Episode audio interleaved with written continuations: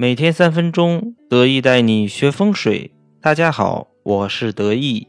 前几天，一个朋友来找我说，他家的房子要装修，因为是暗厅，为了采光，卧室与客厅的墙想用玻璃砖来代替石墙，也就是那种一块一块像砖一样造型的空心玻璃。他来问我说，这样是不是有什么风水问题？我就跟他说了以下几点。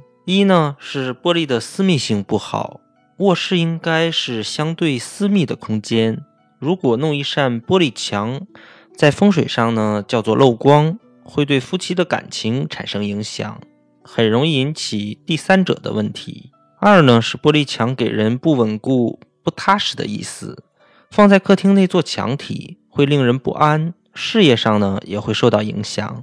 第三呢，玻璃是有反光特性的。如果室内光线强，玻璃折射会产生倒影，长时间待在这样的空间，不光会焦虑不安，还会导致人不切实际、眼高手低这样的现象。所以最好是不要用这样的装修。在当今社会呢，其实用玻璃做装修是比较常见的，但如果设置不当呢，对居住者就会产生不好的风水影响。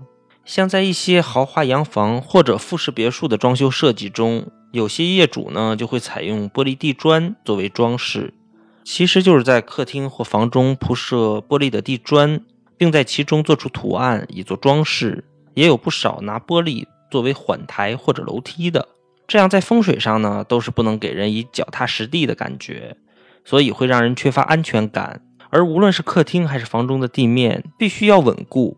所以，玻璃的地砖并不适合出现在家里。像刚才讲的，玻璃墙饰呢，也是设计师们非常喜欢的装修手法。一来呢，可以拉大房子的内饰空间；二来呢，富于变化，常常给人惊喜。玻璃墙饰呢是可以接受的，但是有一个原则是不能对着床。此外，玻璃墙饰必须得靠实墙而制，不会令空间虚实不明。总之，在家居中呢，玻璃装饰不宜过多。具体如何运用，不同的房间结构就有不同的说法。一些家庭在装修时呢，把卧室和客厅之间的隔断墙打掉，换上玻璃墙，认为这样有利于扩大视觉空间。但是在风水上讲，就像刚才给大家讲的那个朋友的那种，如果这样做呢，就会令家人的事业、感情以及身体健康都出现问题，所以不太适宜。另外，从风水的角度讲呢。客厅是宾客活动的区域，属于阳；而卧室是主人休息的地方，属于阴。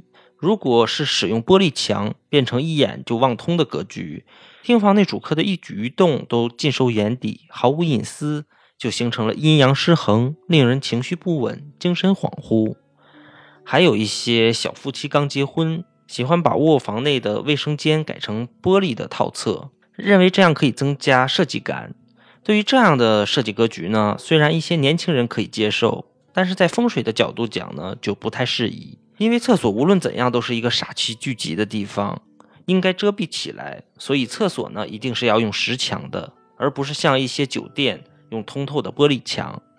所以在装修选择上呢，大家一定是要谨慎的。那么今天得意说风水呢，就跟大家分享到这里。喜欢得意的朋友可以添加得意的微信二八八二五八八。得意的公众平台“得意说风水”在同步更新风水漫画，学风水不光可以听，还可以看。感兴趣的朋友就来关注我吧。